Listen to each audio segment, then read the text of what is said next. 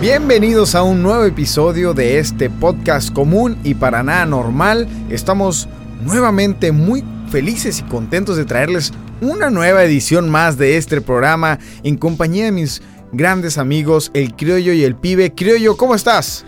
Muy buenas noches, tardes o días.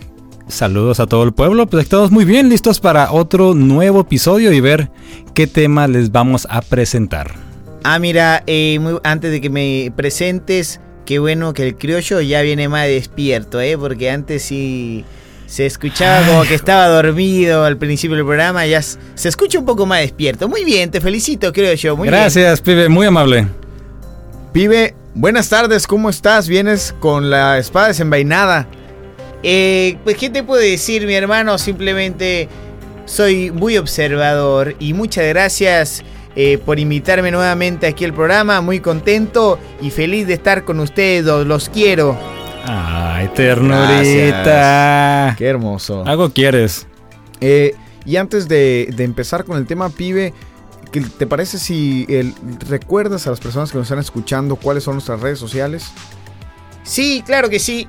Eh, les recordamos que nos pueden seguir en nuestra página de Facebook Común y para, común y para nada normal y por favor eh, vayan a la página, denos un like y pues ahí nos pueden contactar por medio de mensaje y podemos estar en contacto. Y también tenemos nuestra página de Instagram que es para-nada normal. Muy bien, muchas gracias. Próximamente también estaremos subiendo ya los capítulos, los capítulos episodios a YouTube en formato de audio.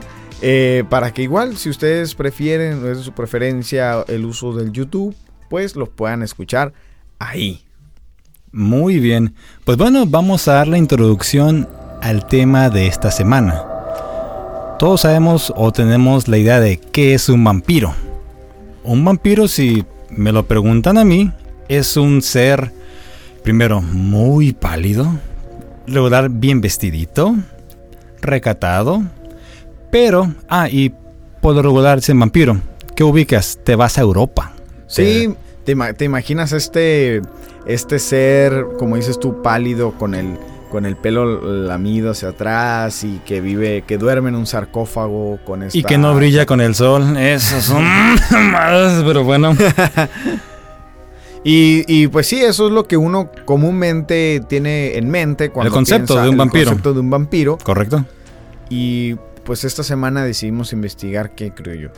Algo que va con los vampiros, pero ahora sí se podría decir de este lado del charco, los vampiros prehispánicos. O sea que es otro, es similar, pero aquí cambia un poquito el contexto. Así es. Decidme, a ver, adelante, pibe. Eh, por favor, solamente antes de continuar te voy a pedir una cosa. Por favor, respetame, porque yo te respeto a ti.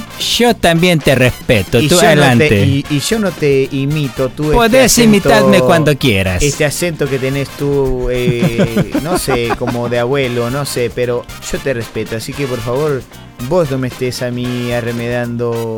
Por favor, Salo, eh, por favor, te lo encargo. A ver, tranquilo, no pasa nada, pibe, aguanta, vara. Llegó muy bravo. ya, a ver, a ver, ¿cómo dicen? El que se lleva, se aguanta. A ver, yo nunca he escuchado que el pibe te remede. Adelante, a ver, que lo intente. no, a ver, pibe, ¿qué decías? Bueno, eh, yo lo que quiero decir es que, que es algo muy interesante conocer porque todo lo que uno sabe o ve en películas se trata de vampiros, de, de, este, de la cultura que hay, como dice el criollo, pues en Europa. Correcto. En, en, lo típico, pero queremos saber qué hay con los vampiros de este lado. Y no nomás ahí, prehispánicos, que quiere decir que es una leyenda que está aquí desde hace muchísimo tiempo.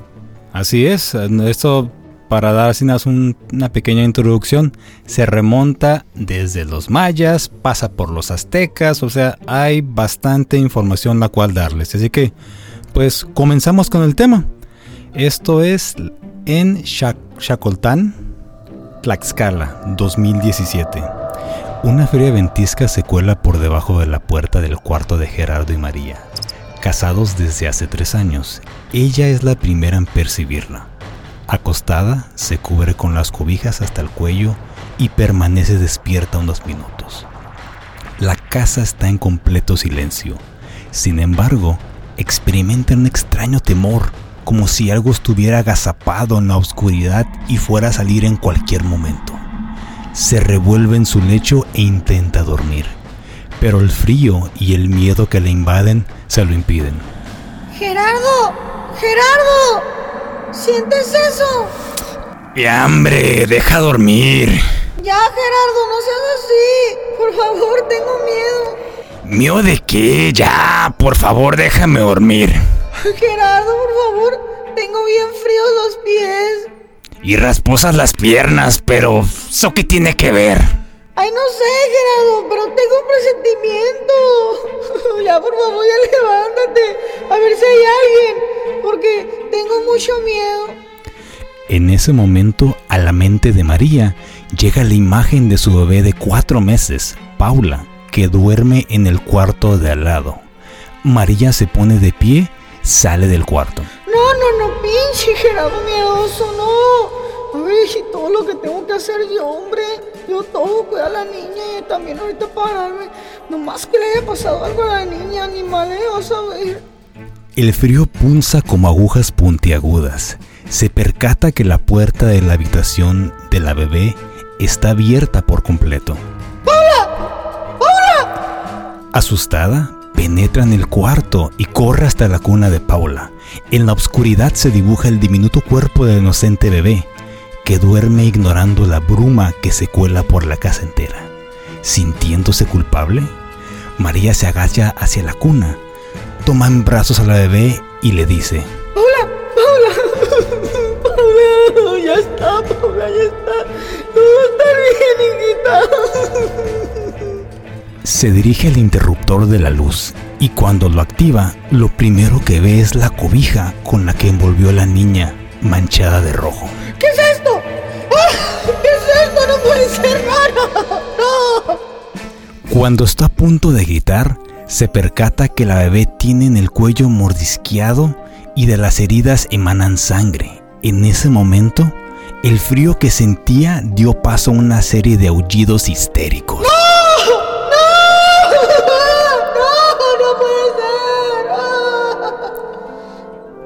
Su esposo entró despavorido al cuarto y se percata de que su esposa yace en el suelo con Paula en brazos. ¿Qué pasó, María? ¿Qué pasó, chingao? ¿Qué le pasó a Paula? Se agacha al lado de su familia, arrebata a su esposa el cuerpo de la niña y comprende que ha muerto. Cuando ve el reguero de sangre sobre su, su diminuta humanidad. En ese momento recuerda de improviso, de manera tan letal que casi lo hace desmayarse, aquella historia que su abuelo le contó siendo apenas un niño de 5 años. ¡Wow! Ahí nomás, ahí nomás. Como dicen, se te pone la piel de gallina. Ay, bueno, nada más agradecer aquí a, a esta Carla que vino a ser la voz de María. Muchas gracias, Carla. Carla. Gracias, Carla. Ya, ya te puedes ir. Sale pues, ahí nos vemos, bye. Gracias, Carla. Muy amable, la Carla, verdad. Carlita, que se presentó aquí puntual para. Dijo: Yo voy a interpretar a María al pie de la letra. Y vaya interpretación que nos regaló. Mis respetos. A ver, como dice, si un sombrero estuviera puesto sobre mi cabeza en este momento, señorita, yo me lo quitaba ante su presencia. A ver, y entonces, ¿de qué- qué va? ¿De qué va esta, esta onda? Eh, ¿Cómo ves, eh, pibe? Che, pues, eh, me, eh, está muy... eh, me puso la piel de gallina el relato y no puedo esperar a, a- a saber qué viene más adelante, pero, pero está muy interesante. ¿De qué, qué fue lo que le chupó la sangre a esta niña? Ahora sí, si nos vamos con la creencia popular, es un vampiro. Un vampiro. Pero esto es aquí Habla en de una neblina, ¿no? Y habla de una Exactamente. neblina. Neblina que igual también, pues, yéndonos a las películas, los vampiros tienen poderes sobrenaturales. Supuestamente te pueden hipnotizar, se pueden convertir en animales. El típico se convierte en un murcielaguito como los que salían en las películas del santo así colgados de hilos que eh, yo las vi, tú las viste, no, no, nada aquí no lo podemos negar. Pero esa era la imagen de, de un vampiro, así como que ese animal hipnotizaba a las mujeres. Podía tenía magia, se escapaba, dormía en el sarcófago. Todo eso ya lo sabemos por aquí. Ataca a una bebé, que eso es que algo que ellos no hacen. Los Ajá. vampiros en el cine, lo lo que tenemos conocido como el cine comercial, un vampiro no ataca a un bebé, ataca a una mujer grande, adulta. Bueno, y yo les voy a platicar de dónde viene y de, de- de- a raíz de dónde surge este relato que les acabamos de, de contar. Y es lo siguiente. Antes de que los españoles, comandados por el capitán Hernán Cortés, llegaran a este lado del mundo desde Europa en 1519, diversos pueblos de del altiplano central eh, mexicano, principalmente en Tlaxcala, temían a las mujeres vampiro. Las llamaban Tlahuelpuchi. ¿Tlahuel qué? Tlahuelpuchi. Dímelo tres veces rápido. No empezamos como con el plesiosauro, pero es una Tlahuelpuchi. Muy bien. Eso suena como algo que le pondría yo queso y crema y me lo comería riquísimo. ¿A qué te.? Eh, Desconozco un poquito de la cocina Suena argentina, pero conozco empanadas. Ahí yo no quedo. estoy hablando de la cocina argentina, estoy hablando de la cocina mexicana que todo suena muy parecido. Tlayudas, tlahuel, algo suena que lleva eh, crema y queso. A, eh, a eso me suena tlahuelpuchi. Y bueno, y fíjate eh, que, que no, ahorita en el, eh, vamos a decir, en la cultura pop del momento, la, la, la región de Tla- Tlaxcala, ¿no? Le hacen mucho bullying porque según no aporta nada y que ahí no hay Muy nada. cierto, muy cierto. Y que, que apenas se pusieron escaleras eléctricas. Y, Sí, sí, me y acuerdo cosas así. nota. Pero para todos ustedes que creen eso de Tlaxcala, mira, Tlaxcala aquí aportando un mito muy importante y muy enriquecedor a la cultura prehispánica acerca de los vampiros. Oh, sí. La palabra Tlahuelpuchi, pibe, se deriva de los términos del náhuatl Tlahuelpochitl, un compuesto que es Tlahuaya, que significa iluminado, y Pochitl, traducido como neblina. Su significado era saumador luminoso. ¿Quiénes eran ellos en, en- en la cultura eh, pues náhuatl? Pues eran, eran personas que practicaban la magia chamántica y que tenían la, capacidad de transformar su apariencia humana en la de un animal, comúnmente en guajolotes. Aunque a veces lo hacían también en neblina o luces de fuego. Eran nahuales de diversas edades y aspectos. Las había jóvenes a partir de los 12 o 13 años, al igual que ya casi ancianas. O sea, una nahuala. Una nahuala. ¿Qué es una nahuala, creo yo? en este Tú caso. que tienes más años. poca madre. Ahora sí, por vanidad no voy a revelar mi edad. No es cierto, tengo 38 años bien cumplidos. Uy, uy, gracias por el dato, mi hermano. De nada, ya sé que no te deja dormir. Pibe. Pero bueno, entonces, una nahuala. Se la devolvió el cabrón. Por favor, contanos lo que es la nahuala y antes de que se te olvide lo que tienes que decir, por favor. Sí, porque a mi edad suele pasar eso, fíjate. Se, se me da, como dicen, se me da el rollo. Una nahuala sería así, la contraparte femenina de un nahual. ¿Qué es esto? Es un brujo, un hechicero que tiene la capacidad de convertirse en un animal. Por lo regular, lo puede ser cualquier tipo de animal, pero, como ya lo mencionaba Salo, el animal por el que comúnmente se convierten es en un guajolote o un ave grande. Muy bien. Y bueno, siguiendo con el tema de las Tlahuelpuchis, eh, se decía o se dice que la necesidad de sangre era tal que cada mes tenían que beber de 3 a 4 veces al día para apagar su sed. Damn. Sí, ba- bastante sedientas. Y sus víctimas favoritas siempre fueron los bebés que rondaban de los 10 meses de edad en adelante. Se convertían en neblina y así penetraban en las casas de las familias por los resquicios de las ventanas o de las puertas.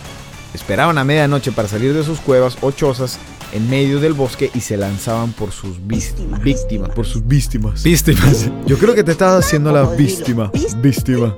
Cuando estaban al pie de la cama o de la cuna en la que los bebés dormían, recuperaban su forma humana, se acercaban al infante para localizar el mayor flujo de sangre, olían al infante durante algunos segundos y procedían a chuparles la sangre.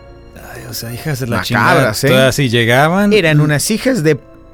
Exactamente, Sí, de ahora eso. sí, sí, sí. co- Ahora concuerdo eso. con el pibe para que Ahora veas. sí. Sí, porque se metían con indefensos. Pues es un, te digo, es un bebé, pues Prefiero los vampiros europeos entonces. sí, la verdad, eso ya mínimo agarraron a alguien con quien que se podía defender. Es que aquí en México no, no hay respeto. Ya no hay respeto. Ni desde antes ya no había respeto. ¿Cuándo lo ha habido, chinga? Muy bien, Ah, se desconoce de dónde provenían estas perversas mujeres o qué maldición les dio la capacidad de cometer aquellos terribles actos.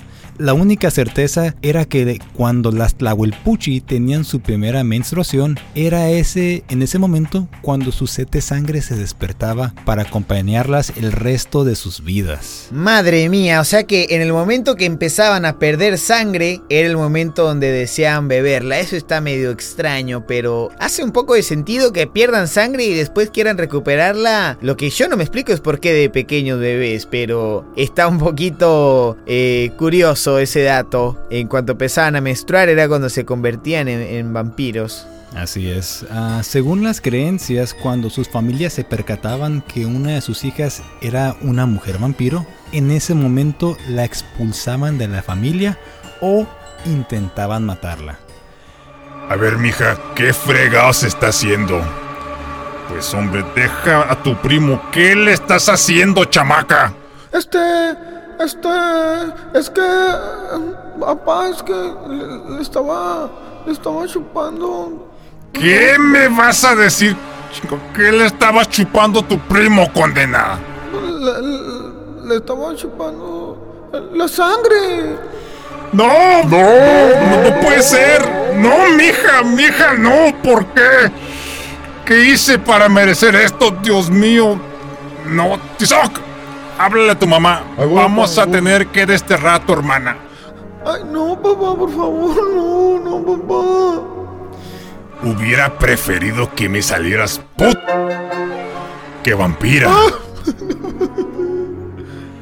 No se conoce que existieran grupos de tlahuelpuchis. Casi todas preferían vivir solas.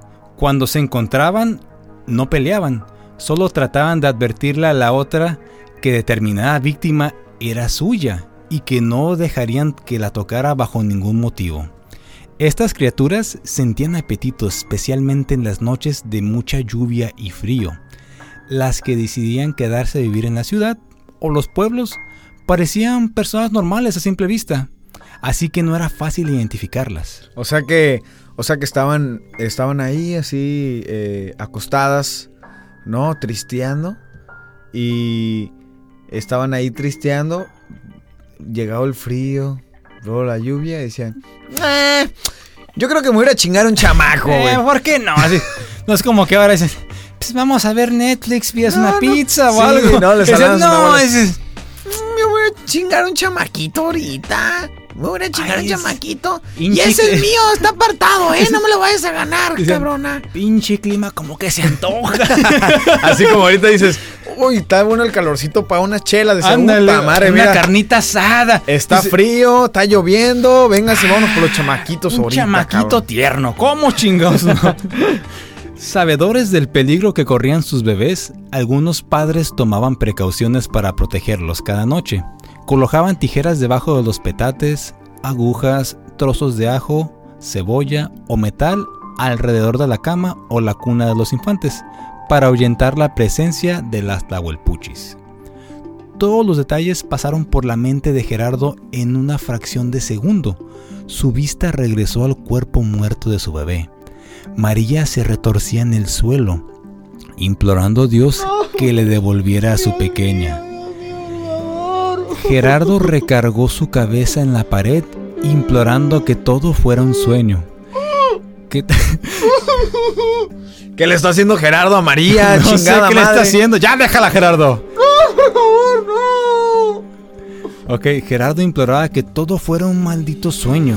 Durante unos instantes le pareció ver una silueta asomando por la ventana del cuarto de Gabriel. Era la suegra, güey. Quién sabe, pero dice desapareciendo rápidamente. Gerardo aferró el cuerpo de la bebé, unas lágrimas barrieron su rostro y rezó para que la noche devorara a la Tlahuelpuchi. Wow. Wow, wow, wow. Muy, muy buen relato, que es una, para aclararlos, una adaptación acerca del mito de las Tlahuelpuchis, que nosotros quisimos traerles.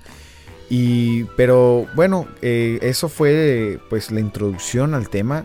Eh, muy interesante, la verdad. La, la- pues la tradición que existe en Tlaxcala eh, y que es en torno a estas Tlahuelpuchis se remonta de muchísimos años atrás. Ya. Pero aparte de las Tlahuelpuchis, ¿hay alguna otra referencia, algún otro eh, ser criollo que asimile o tenga las características de un vampiro en la cultura? Hay dos. Esta, así como dicen, me voy a salir del guion.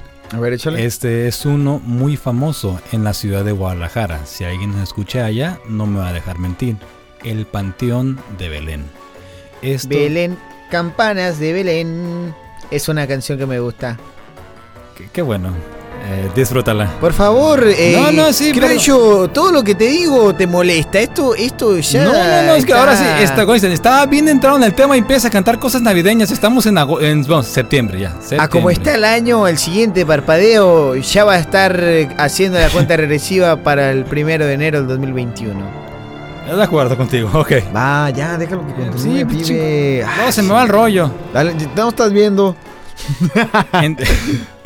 Poca madre los dos.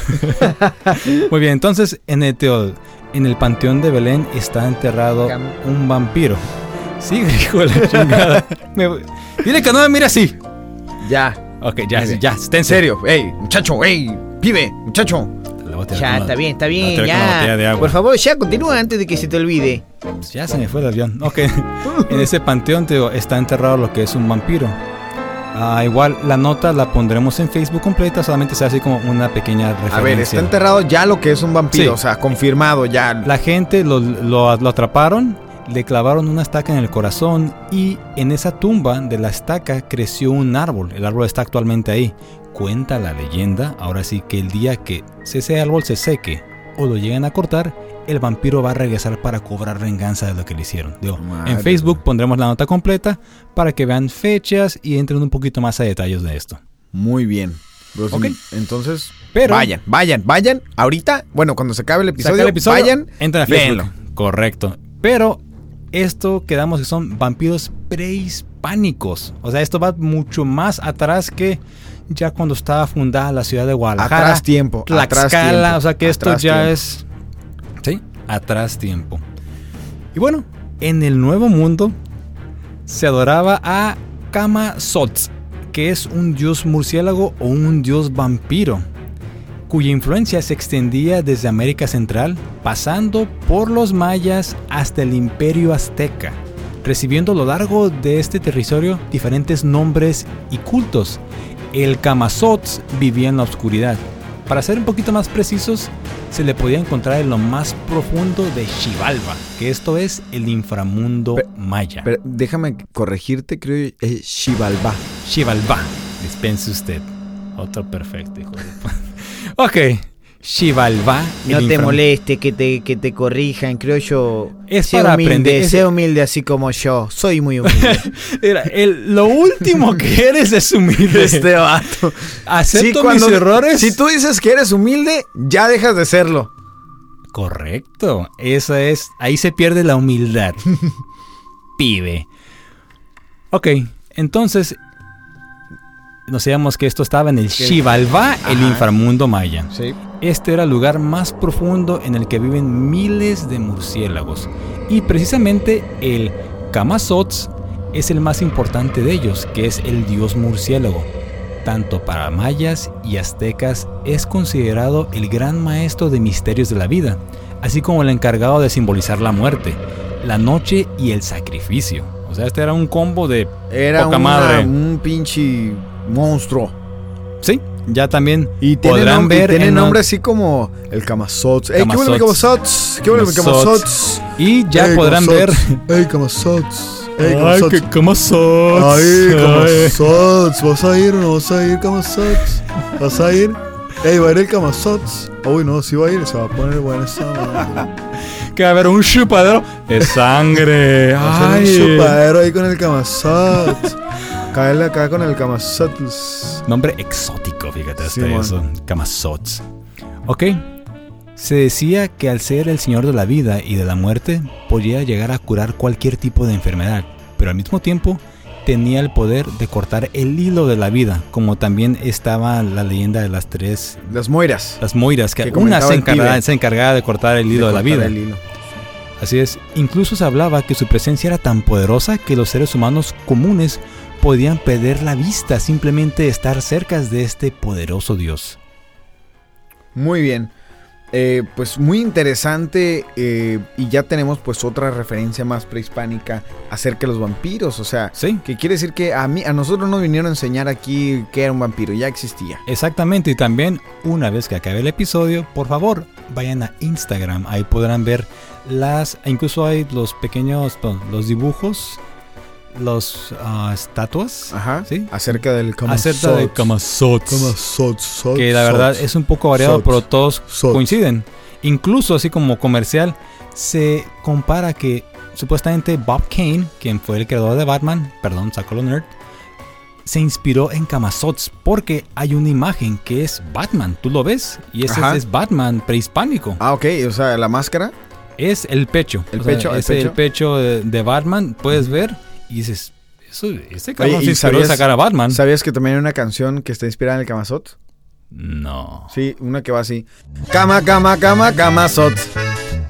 Yo soy el Kamazot. Qué chiste tan malo, pero tenía que decirlo. No te puedo pedir ahorita porque todavía falta episodio. Continúa. A ver, pero ¿y cómo son las clahuelpuches? ¿Cuál es la descripción? Pues las clahuelpuchis, regresando, ¿no? A, a este mito de Tlaxcala. Las clahuelpuchis son mujeres de apariencia normal que han sido víctimas de un tipo de maldición o que practican una forma de magia negra. O nahualas, como lo mencionábamos antes en el episodio. Tienen la capacidad de transformarse en animales, especialmente en aves. Comentábamos que se podían convertir en guajolotes, ¿no? Afirmaban, eh, o se afirma que tienen gran control mental y que las clavolpuches pueden ser mujeres comunes a la vista de todos a quienes los dioses le han concedido este don, eh, que las usan, lo- el don que les ha dado lo usan de manera eh, mala. Y sí. Se enteran de que son portadoras de este don al llegar a la pubertad, cuando tienen su primera menstruación. Pueden usar poderes hipnóticos logrando que los hombres duerman profundamente o volver su sueño más pesado. Cuando más frío y lluvioso sea el clima, más ganas tienen las clavolpuches de echarse unos bebés recién nacidos. Ven nomás, entonces, ah, Es la botana. Pinche clima está Ay, frillito, lloviendo. Mm, ¿Dónde vas, ma? Ahorita vengo, ma, déjame chingo un niño, ahorita regreso. Asimismo, eh, la leyenda cuenta que la forma de evadir a estos seres, o sea, ¿cómo nos defendemos clavolpuchis? ¿Qué dicen los tlaxcaltecas? ok, a ver. ¿Cómo los alejamos? Pues a través de una caja de agujas, un cuchillo, alfide- alfileres, un trozo de metal brillante o unas tijeras abiertas debajo del petate o de la cuna de los niños. Los tlaxcaltecas también creen que lo más efectivo para alejar a estos seres era envolver dientes de ajo en una tortilla que se coloca sobre el pecho del bebé. O sea, coincide, al menos en esto, que chupan sangre y que también las puedes eh, alejar con ajo. Por Sí. cierto, que también en la página vamos a poner unas fotos eh, reales que hasta el día de hoy la gente les pone tijeras arriba de las camas para alejar a las tlahuelpuchis de sus casas.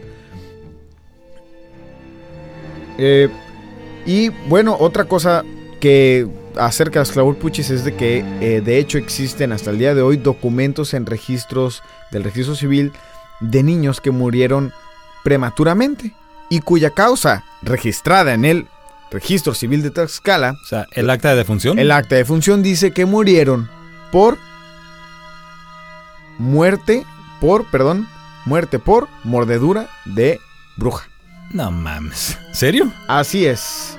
Y de hecho, de hecho, eh, estas muertes que fueron documentadas literalmente a causa de la mordedura de una bruja, eh, se dice que a estas eh, supuestas clavolpuchis las, las linchaban, las, las ejecutaban. Y de hecho la última clavolpuchi que fue ejecutada o fue linchada fue en el año de 1973. O sea, no tiene no, mucho. es que es en los- el 1515, o sea, esto es... Bueno, se escuchará así como que ah, el siglo pasado, pero pues sí lo es, pero no es como que en 1800 algo que dirías tal vez podría ser normal por la época. Aquí ya estaba un poquito pues más civilizado, civilizado. entre comillas, Ajá. pero ¿cómo la identificaban o, o la acusaban así como que bruja, bruja? O... Pues mira, eh, yo te digo lo que pienso, creo yo. Eh, Igual y, por ejemplo, yo veo a, a- actualmente he visto unos videos donde unas personas que las acusan de ser secuestradores y, y- va toda la, eh, toda la multitud enardecida y captura a los sujetos y los queman vivos después de darle una golpiza. Y estoy seguro que no se detiene a investigar simplemente porque alguien se le ocurrió o se confundió y te señala.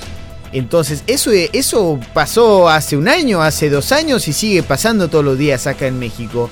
Entonces, eh, que no nos sorprenda saber que antes, hace más tiempo, a una persona la señalaban de ser una clahuelpuchi y la terminaban matando y, y quién sabe si era cierto o no. Porque ni Correcto. siquiera sabemos si existen.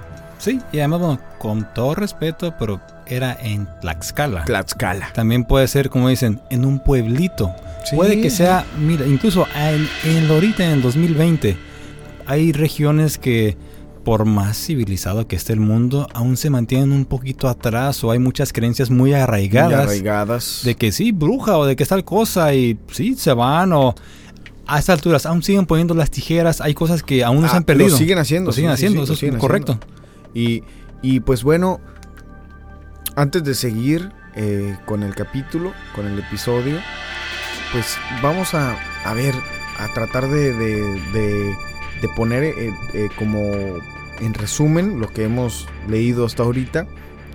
Y pues las Tlahuelpuchis fueron, eh, es una leyenda desde hace muchísimo tiempo que ha, ha permanecido en el folclore de Tlaxcala. Muy bien, sí, esto pues si nos remontamos a de cuándo es la leyenda, es- esto empieza en los 1900, no es algo tan viejo. Pero fue prehispánico, pues. Antes Bueno, de los españoles antes ya de los españoles ya existía. Ahorita esto se retomó y tuvo un poquito de, digamos, auge en Tlaxcala durante un pequeño periodo de tiempo. Ya después estuvo un poco calmado, pero como mencionó Salo, hasta 1973 se tiene registro. Una cosa, es el registro que se tiene. Hay muchas cosas que pasan en todas partes del mundo y no sabemos si realmente puede que ayer lincharon a una. No lo sabemos. Así es. Y mira, una de las cosas o, o de la cual las personas dicen, ¿sabes qué? Es que sí son, sí existen las Tlahuelpuchis. Y tú les, ¿por qué? Pues tan, tan, tan cierto que existen que está en el registro civil, actas de defunción por Eso es- mordedura de Eso bruja. sí es una prueba, como decir, no es una creencia o no es de que mi pueblo cree en el chupacabras, no sé, cualquier otra cosa. Ahí te- tienes un documento oficial que el gobierno eh, local. Dice, la muerte fue por esta razón. Dices, no mames, o sea, si ellos, si el gobierno lo está avalando, ¿por qué yo no voy a creer? Pero yo les tengo una sorpresita acerca de ese dato que tú estás dando, Salo. Ay, a ver, ¿cuál, cuál sorpresita nos? Sorpréndenos, pibe. Sorpréndenos, a ver, sorpréndenos. Tú sabiduría. Sí. Pues eh, yo hice una investigación acerca de estas eh, actas de defunción, creo yo. No, yo no vengo aquí a presumirte un club de fans. Yo no vengo aquí a presumirte. eh, yo no vengo acá a estarte alardeando acerca de cuántos seguidores tengo. De hecho, ni siquiera tengo redes sociales. Eh, es algo que a mí Con eh, no me tienes importa. amigos, cabrón. No, es que yo no busco eso, pero Ah, yo no. acá a lo que vengo es a aportar información valiosa, mi hermano. Así Adelante, que, joven, por favor, usted ilústreme. mira, para ubicarlos en la época de 1917 hasta 1922, se registraron nueve muertes de niños recién nacidos y donde están registradas en las actas de defunción, como lo mencionaba Salo, que murieron por mordedura de bruja. Está bien. Y todo esto se dio eh, cer- cercano o alrededor del pueblo de San Bernardino Contia, que se encuentra en el centro sur del estado de Tlaxcala. En el entendido de que la sociedad indígena marcaba las pautas culturales de la vida cotidiana de ese pueblo, sin duda alguna la bruja era una de sus creencias más significativas. Según evidencias asentadas en el registro civil, como les comentaba, nueve niños de ambos sexos fallecieron por los ataques de la bruja. Del total, la relevancia del total de estos, eh, de estos niños, de estos nueve niños, la relevancia de que el cura vicario de la, barro- de la parroquia de San Bernardino haya registrado que dos de ellos, que por nombre llevaban María Valdiana Leonarda Bautista y Jacinto Reyes, perdieran la vida por consecuencia de ciertas enfermedades de la infancia. ¿Qué les estoy diciendo? Les estoy diciendo que en el registro civil tenemos nueve niños que murieron a causa de mordedura de bruja y por el otro lado tenemos al, al vicario párroco de la, de, la, de, la, de la parroquia perdón, de San Bernardino que registró las dos muertes de... Perdón, que registró la muerte de dos de esos nueve niños pero no lo registró la muerte por mordedura de bruja, lo registró por una enfermedad que él identificó. Ok. Órale. Va, va, va, va, va, va, va. Cuando quieres hacer las cosas bien, cabrón. Sí. Y bueno, yo, yo me pregunto, ¿no? Aquí, ¿por cómo, mm, por qué nomás registró dos y no registró los, a todos los demás? ¿Qué ¿Cuál, pasó con cuál- sí, cuál pues? es la razón, no? ¿Por qué esa exclusión? Porque siete ¿Por qué- se, ah, se quedaron fuera de siete, ese. no? Mira, lo que pasa es que no todos los niños estaban bautizados. Ah, Y en ese tiempo, eh, vamos a decirlo, la, la ley o la regla de la iglesia es que no podías darle tú un eh, reconocer o registrar la muerte de, una, de un niño que hubiese muerto sin haber sido bautizado o registrado. Y, y había un par eh, de niños de este registro que por cierto están registrados sin nombre. O sea, ni siquiera en, el acta civil tienen un nombre, no tenían nombre cuando fallecieron. Entonces, esa es la razón por la cual el cura solamente registró a dos, porque estos dos niños contaban con el bautismo. ¿Y qué pasaba? Pues lo que pasaba es que, eh, pues lamentablemente, ¿no? Eh, las víctimas recién nacidas no recibieron el sacramento del bautismo, ni tampoco asistencia médica ausencias notables que impiden la ampliación de la explicación histórica. El, respecto al contexto religioso que les decía, se, se sabía que los curas tenían la facultad de negar el registro a los niños difuntos no bautizados. El hecho de que se definiera a la hechicera o a la bruja como un ser en demasía violenta justificaba la idea del miedo colectivo e inevitablemente la búsqueda de, un, de una culpable o lo desconocido. Por fortuna, en un par de documentos eclesiásticos se anotaron la existencia de huellas físicas provocadas por enfermedades, evidencias que permiten el conocimiento específico de las causas de las defunciones, sin pretender rechazar la creencia de las Clahuelpuchis, una argumentación alterna permite descubrir que la mitología popular también tiene explicaciones médico-terrenales.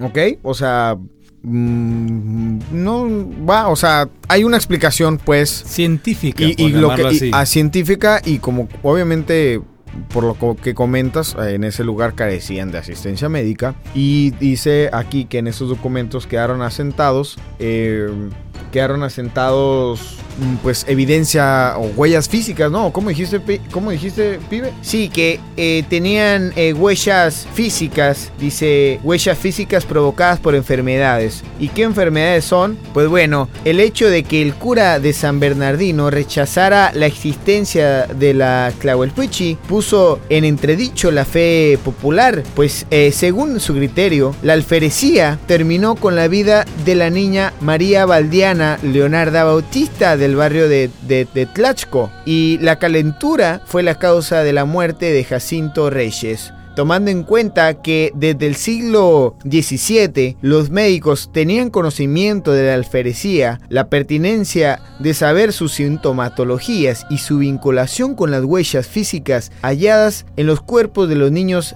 atacados por la Tlahuelpuchi.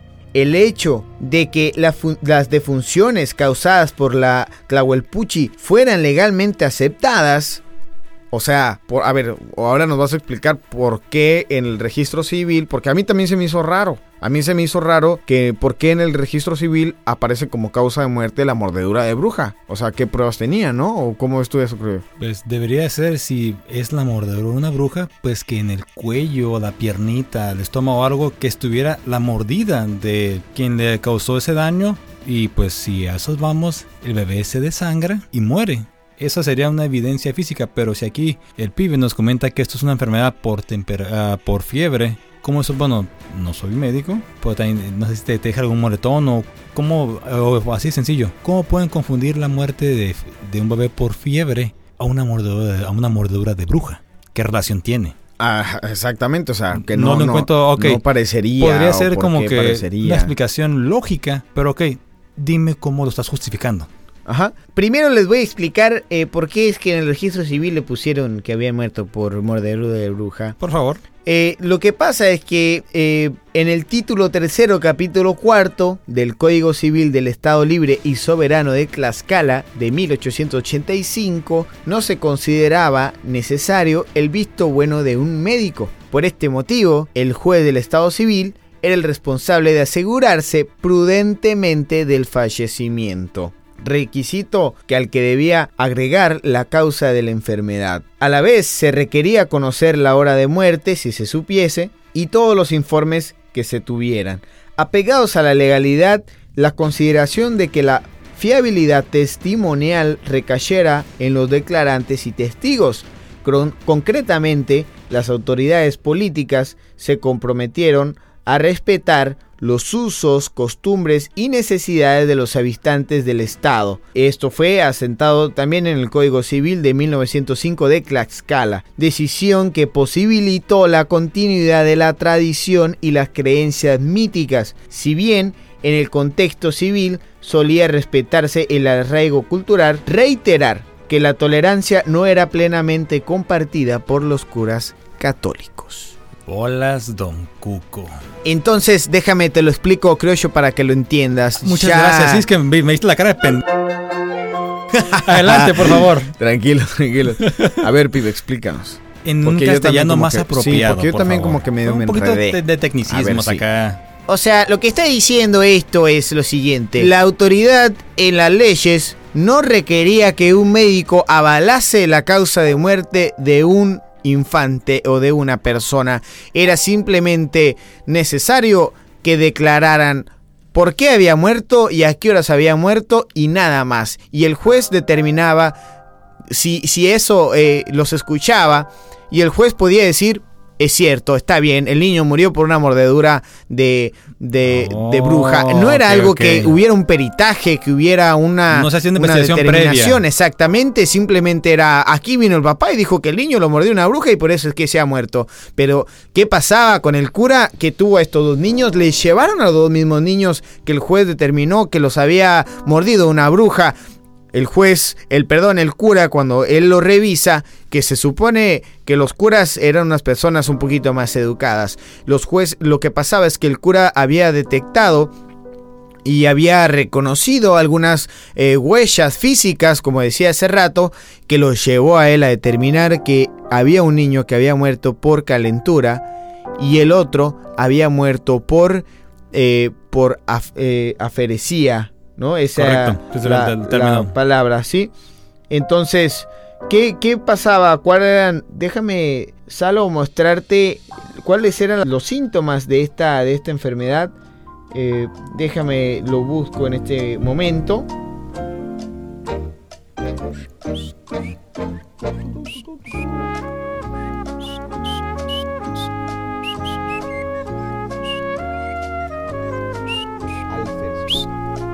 De esta enfermedad, la alferecía.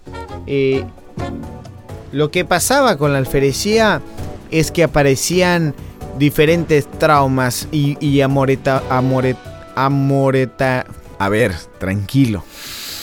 Moretones, Respira. amoretonamiento. Exactamente. Plesiosauro. Exactamente. Eso quería decir, eso que dijo Salo. ¿Y, y qué pasaba? Pues es que los niños eh, morían y presentaban estas, estas marcas. eh, y también qué pasaba que eh, solía pasar mucho en este tiempo que la mamá amamantaba al niño y se dormía. Y se dormía y terminaba por asfixiarlo. Y obviamente yo me imagino que es mejor ir y decir, lo mordió una bruja, a decir, es que me dormí encima de mi hijo y, y es por eso que, que está muerto. Así que esta es la investigación que yo realicé y, y ya está, muchachos. Decime qué pensás. Chingado, pues me tumbaste a mí de así. me bajaste de mi nube. Yo iba yo estaba con lo que había escuchado y ya, ya habíamos investigado que el mito de las Tlahuelpuchis era real. Pero si nos vamos a este contexto de que ya te lo expliqué de una manera hasta incluso médica de qué es lo que pudo haber pasado, pues ahora sí aquí no hay espacio para decir que eso es verdad. Pues sí, mira, yo también. eh, mm, pues no, uno por lo general lo que quiere es, es creer. O, Uno quiere o- creer. Sí, claro, como decíamos otro, como Peter Pan, yo creo, yo creo. Exactamente. Pero, pero sí, esto que, que dice el pibe tiene mu- muchísima lógica. De que, bueno, en Tlaxcala eh, habían, carecían de, de médicos y el hecho de que las leyes les permitiera eh, poder declarar la muerte de un infante o de alguien simplemente por los testigos o el que iba y declaraba, pues obviamente podía, así como dijeron lo mordió una bruja, pudieron haber dicho lo mordió el chupacabras y lo hubieran de un, puesto un hombre lobo, cualquier, Ajá. cualquier excusa o cualquier que perteneciera causa. al folclore indígena, entonces lo hubieran ellos incluido. Ah, sí, de acuerdo. Bueno, ay, qué mal anda por el bebé. Ok, muerte por muerte de chupacabras. Así, exactamente. Y ya queda, queda registrado en un acta oficial. Entonces, en base a esta, a esto, a estos datos que, que aporta el pibe y de cómo el cura, pues él sí registró lo que observaba. Correcto. Y obviamente que también el cura, el hablar de brujas, pues era a lo mejor un tema complicado para él. En esos tiempos, pues también estaba la Inquisición rechazando cualquier tipo de magia y etcétera. Pero eh, también yo estoy de acuerdo con lo que dice el criollo. Yo también dudo y yo no creo que las Tlahuelpuchis sean reales y simplemente es una leyenda, un mito que Sí, ha como seguido en los tradición en muchos que tradición. hay aquí en México y en cualquier parte del mundo. Nada es que en esta ocasión te lo reconozco, pibe, me quito el sombrero. Hiciste una muy buena investigación para ahora sí desmentir este mito con hechos. Muy bien, muchísimas gracias. Y pues obviamente después de esta investigación, yo tampoco creo en las Tlahuelpuchis. Pues, Muy bien. Sí. Pues muchísimas gracias. Llegamos al, al final de, de, eh, de este episodio. Y, y claro, agradecerles si queremos saber ustedes qué piensan. Háganos saber sus comentarios. Ya saben, tienen la página de Facebook, común y para nada normal. Nos pueden hacer llegar un mensajito por Instagram para guion bajo nada normal. O el correo electrónico común y para nada normal arroba gmail.com. Muy bien. Y eh, pueden contactarse y nosotros contestamos a la brevedad. Hemos estado platicando con muchísimos de ustedes Sí, ya. La verdad, muchas Y- gracias por contactarnos. Así es. Y, y bueno, eh, muchísimas gracias y los invitamos por favor que nos regalen un like, que nos sigan en Spotify o en Sí. cualquier plataforma que nos escuchen. Déjenos un review ahí, por ejemplo, en la Apple Podcast. Si le da la opción de dejar un review, déjenos un review ahí con confianza. Adelante, como decimos, aquí todo se ve, todo se lee, tenemos la mente abierta para ustedes, estar apoyándolos y además que ustedes también es- nos están ayudando a que este proyecto poco a poquito vaya creciendo. Y creo yo, tú tienes una deuda pendiente del episodio anterior. Algo acerca de una, de una molécula que se pixeleaba. Yo no quise decir nada, pero se me hizo una mafufada tuya, pero adelante. No, no, para nada, fíjate, también te puedo dar la información, haré un breve resumen solamente. Breve, Este- breve, porque ya estábamos en el límite, ¿eh? Me está diciendo Salo acá con señas que... Sí, ya, que ya ya vi- no ya que tanto. ya te dio la patada. Sí. Sí, no, esto para nada rapidito. Esta nota se dejará en nuestra página de Facebook también acabando el episodio. Vayan, vayan, acabando Vayan el que episodio. Cada, Vayan. cada vez vamos a tener más contenido, no Ya están tanto con la historia Ya están que se vio en la semana. Va a haber temas distintos, paranormales, cualquier tema que o incluso si ustedes proponen un tema, lo investigamos y ahí les podemos poner un, pe- un pequeño resumen. Ok, y esto tiene algo que ver o mucho con el tema de la semana pasada. ¿Y si el universo fuera un holograma? Ok, físicos norteamericanos construyeron una precisa máquina para saber si el mundo físico tridimensional que percibimos es real o una ilusión. Especialistas del Fermilab uno de los laboratorios científicos más avanzados y afamados del mundo, están construyendo un aparato denominado holometer o holómetro, cuya función será determinar si el universo tridimensional que perciben nuestros sentidos es de verdad o solo se trata de un holograma. Este artefacto busca romper la vieja cuestión espacio-tiempo es uniforme o discreto. Y aquí como te va mencionando, te dicen, imagínate una cámara normal. Tú ves, tomas una fotografía, ves A por uno. Tomas una fotografía, una fotografía con una cámara con, digamos, eh, aquí se usan una cámara con píxeles infinitos, es lo que dicen, quieren llegar. La tomas a a 10, ves un poquito más de detalles. Ajá. Una cámara que lo tome a 100 píxeles, ya casi puedes ver todo, todo. En este caso se van aumentando los píxeles hasta que tú puedes llegar a ver incluso los átomos Ok. de la materia, los cuales llegan a un punto en el cual se van a pixelear como si fuera una fotografía que le aplicaste el zoom a una muy alto. Cuando Tienes que enfocar algo y de repente, ¡pum! Das un zoom muy grande y te distorsiona todo- toda la imagen como un archivo de computadora. Ok. Pero, digo, para que Leo no dar más información de más, esta nota estará en nuestra página de Facebook para que la puedan ver. Que yo les prometí que si lo iba a investigar, aquí está la prueba. Pibe. Muy bien, muy, chi- muy, muy bien, muy bien, está bien. Digo, no me llega a la investigación que yo hice, pero está bien. Adelante, muy bien. Sencillo, claro. Pues mira, vamos a tu nueva y favorita sección, la de saludos. Primero, permítame comenzar con las nuevas personas que nos están siguiendo. Muchísimas gracias. Ya esto es por redes sociales, Spotify y como dice Salo, próximamente en YouTube también van a tener la oportunidad para que tanto ustedes lo escuchen, lo compartan con sus amistades para que esto poco a poco siga creciendo. Y La saludos- familia crece. Muy bien, Correcto. gracias. Y un saludo muy especial para mi sobrina Fernie, que nos ha, se ha encargado de darnos Es muchísima cierto, promoción. Es la en chica que va a regalar, que va a regalar las Galletas. galletas. Correcto. Para, entonces, repito un saludo para Fernie, para Michael, su hermano, mi sobrino. Michael, saludos Michael y Fernie, muy bien. Muchas gracias a los dos por escucharnos. Saludos también para Alberto Montes, Michelle Aguilar, Paola López, que es una miembro más del club de fans del criollo. Sí, ya sé que tú no vas a No te presumir ningún- quiero matar las ilusiones, creo Dime, de haber- Les da pena decir que en realidad son fans del pibe, pero está bien. Claro. Dejaré que vivas engañado, está bien. Muy bien, gracias, pibe. Eres muy amable, eres un amor, hijo de tu. Entonces, seguimos con los saludos con Andrés Waldo Espinosa, un amigo mío desde la secundaria. De, Jacobo- hace- del- de la época de las Clavolpuchis, ¿no? Por Casi, ahí. casi, casi, sí, sí, esa esa es la edad. Ah, también a Jacobo Rodríguez, Diana Cárdenas, a Claudia y aquí una mención honorífica al primer miembro canino del club de fans del criollo. ¿Qué? El perro se llama Chase.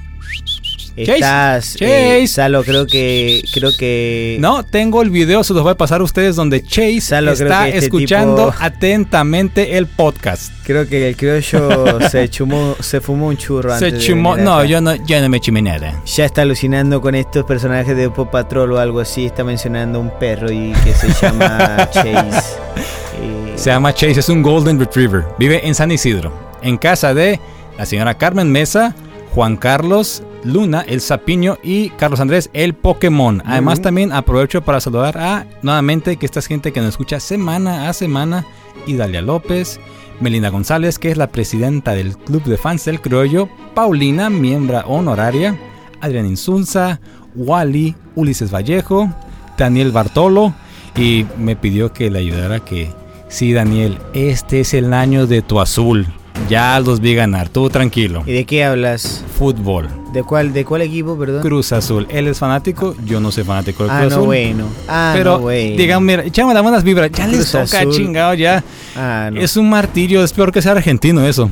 Ok, seguimos con saludos para Michelle Félix, Bere Rubalcaba, Salo, PF, por favor. a Rosa- la señora Rosa María Mesa, Antonio Vallejo, Rogelio González, El Chicali, Melisa Vallejo, Micúñez, Cintia Kishimoto, Daniel Ernesto El Goldo y a Edith Mesa. A todos ellos, muchísimas gracias por seguir escuchándonos y aguantando al pibe. Salo, yo me pregunto qué va a hacer este tipo cuando tengamos 100 o 1000 seguidores. Se va a aventar dos horas aquí mencionándolos a todos. ¿Y por qué no? A ver, tranquilo. Muchi- muchísimas gracias a todos por escucharnos, esas personas que nos siguen.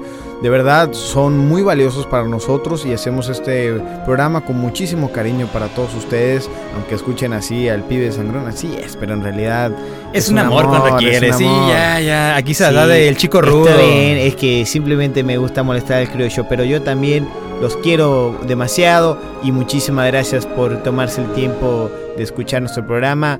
Eh, gracias, de verdad, muchísimas gracias. Ay, mira, le va a correr la lagrimita. Ay, chiquillo. Muy bien, quieres. pues así es, hemos llegado al final de este programa, nuestro episodio número 9. Y pues bueno, gracias, muchísimas gracias. Y como les decimos siempre, muchísimas gracias por escucharnos. Nos vemos en este podcast común. y, y para, para nada nada normal.